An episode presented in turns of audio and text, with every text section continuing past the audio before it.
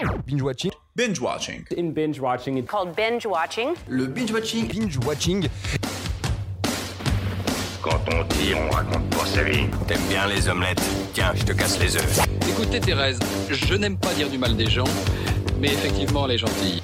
Je crois que ce serait préférable que tu mettes ta ceinture. Raconte. Je trouve la peau des gens avant mon petit déjeuner. Et action Bienvenue à tous et à tous dans un nouvel épisode de Binge Watching, le podcast qui est censé revenir sur les sorties de la semaine. Sortez vos popcorn micro-ondes. Bonsoir.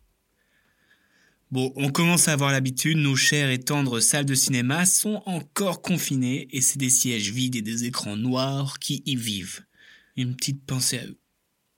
Je me manque. Mais bon, on va pas se démoraliser pour autant et je vous propose donc de feuilleter le programme télé pour vous et de vous sélectionner un film par soir à mater. Le tout bien évidemment accompagné de petites anecdotes pas piquées des hannetons. Du coup, on commence avec le premier jour de la semaine dans le monde du cinéma. Mercredi. Karate Kid de Harald Zwart. Le jeune Drew Parker doit faire face à des changements radicaux lorsque sa mère doit déménager à Pékin pour son boulot. Et seulement au bout de quelques jours, il se retrouve mêlé à une altercation au sein de son école avec pour chef de bande un jeune garçon très talentueux au kung-fu. Mais il ne va pas se laisser faire pour autant et grâce à notre Jackie Chan, il va apprendre à se battre bien comme il faut. C'est un remake de la célèbre saga du même nom avec pour acteur Jaden Smith et Jackie Chan, qui est un film sympathique et familial. Bon, il ne casse pas quatre pattes à un canard, mais il se laisse regarder. Déjà, j'aimerais commencer par une anecdote où vous allez dire Ah ouais C'est vrai en fait, c'est chelou. Alors, le fils de Will Smith apprend le kung-fu dans Karate Kid. Cherchez l'erreur. Puis il faut savoir que ça a été un calvaire pour l'équipe technique pour les scènes qui se déroulaient sur la muraille de Chine, car comme les véhicules sont interdits, eh ben il fallait tout porter. Kung Fu Kid, c'est ce soir mercredi sur France 4 à 21h. Jeudi. 9 mois ferme d'Alper Dupontel. Ariane Felder est une jeune juge aux mœurs strictes et une célibataire endurcie. Et contre toute attente, elle tombe enceinte. Déjà que c'est surprenant, ça l'est encore plus quand le père est Bob, un criminel poursuivi pour une atroce agression. Ariane, qui ne se souvient de rien, tente alors de comprendre ce qui a bien pu se passer et ce qui l'attend.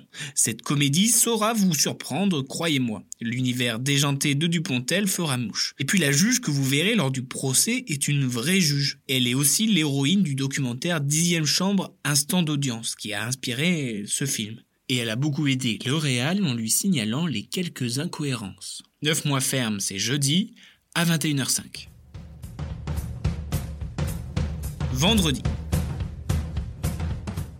Robin des Bois d'Otto Bartust. Voici une nouvelle version du célèbre Robin, cette fois-ci de Loxley, qui est un combattant aguerri revenu des croisades. Il est chef mort qui prend la tête d'une audacieuse révolte contre la corruption des institutions. Bon, je vais être honnête avec vous, c'est loin d'être le meilleur des des Bois. Mais bon, imaginez que vous êtes pris la tête toute la journée avec des conf-cols, comme disent ceux qui se la pètent. Et bah franchement, vous posez votre cerveau et vous dégustez. À l'origine, le tournage devait se dérouler dans son intégralité à Budapest, mais un incendie a détruit entièrement le studio et plateau. Il a donc fallu recréer le plateau à Paris, à la Cité du Cinéma, en seulement 5 semaines. Il y a donc du pigeon français dans ce film. Notre cher Robin se donne rendez-vous vendredi à 21h05 sur Canal. Samedi. Les baronnes d'Andrea Berloff. Nous allons à New York en 1978 dans le quartier difficile et malfamé d'Elps Kitchen. Nous allons suivre Cathy, Ruby et Claire qui sont les épouses de mafieux. Mais ces fameux mafieux sont envoyés en prison par le FBI. Et c'est donc elles qui vont devoir reprendre en main les affaires familiales en poursuivant leur trafic et en éliminant la concurrence littéralement. Ce film qui renverse la donne vous fera passer un sympathique moment dans un quartier qui ne l'est pas. Les Baronnes est adapté de The Kitchen, une série de comics publiée chez Vertigo, une filiale de DC Comics. Et dans ce quartier vivent aussi Daredevil et Jessica Jones. C'est fou Ces fameuses mafieuses sont donc à retrouver samedi sur Canal à 21h05. Dimanche. Le Tour du monde en 80 jours de Franck Corazzi Après New York, Londres dans les années 1880. Le brillant inventeur Phileas Fogg relève le défi de Lord Kelvin, qui est le président de la Royal Academy of Sciences, de faire le tour du monde en 80 jours. En cas de succès, il succédera à Lord Kelvin et en cas d'échec, il sera radié. Je m'en souviens de l'avoir saigné quand j'étais petit, donc je pense que c'est un bon film familial. Et lorsque j'ai regardé la bande-annonce, j'ai vu qu'il y avait Cécile de France, Schwarzenegger et même Michael Youn. C'est fou. Le tournage s'est déroulé dans deux endroits bien distincts. D'un côté, la Thaïlande avec des températures proches des 50 degrés, et de l'autre, Berlin qui doubla la France et l'Angleterre. Ce beau voyage, c'est sur 6 terres à 21h05. Lundi. Mon beau-père et moi de J. Rock. Greg Fokker est un modeste infirmier de Chicago et veut demander la main de la charmante Pam Bernès. Mais pour cela, il doit respecter les règles bourgeoises et donc obtenir l'accord de son père, Jack. Et c'est un véritable bras de fer qui va s'annoncer entre l'éperdu amoureux et l'ancien agent de la CIA. C'est une excellente comédie portée par un duo iconique, à savoir Ben Stiller et Robert De Niro. En plus d'avoir connu deux suites, mon beau-père et moi a connu une émission de télé-réalité. En gros, les hommes devaient gagner la confiance des parents, et il y avait même le fameux détecteur de mensonges. Et ouais, mon beau-père et moi, c'est sur M6 à 21h05. Mardi. Harry Potter et le prisonnier d'Azkaban d'Alfonso Cuaron. On poursuit le marathon avec le troisième opus de la saga mythique. Cette fois-ci, un dangereux sorcier criminel qui répond sous le doux nom de Sirius Black s'échappe de la sombre prison d'Azkaban pour retrouver notre cher Harry, et selon les légendes, il serait déter à le tuer. Hum, hum, hum.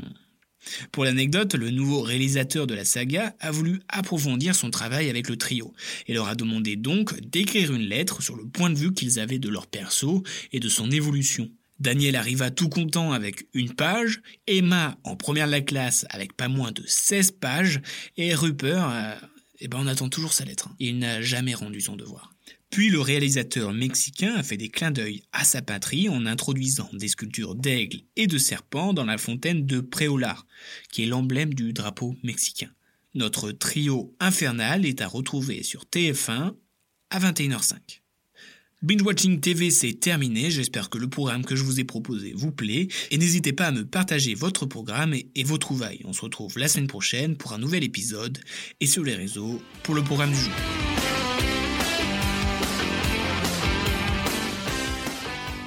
Respecte ton avis, mais en tout cas, c'est pas le mien, donc c'est pas le bon. Tu vois ce que je veux dire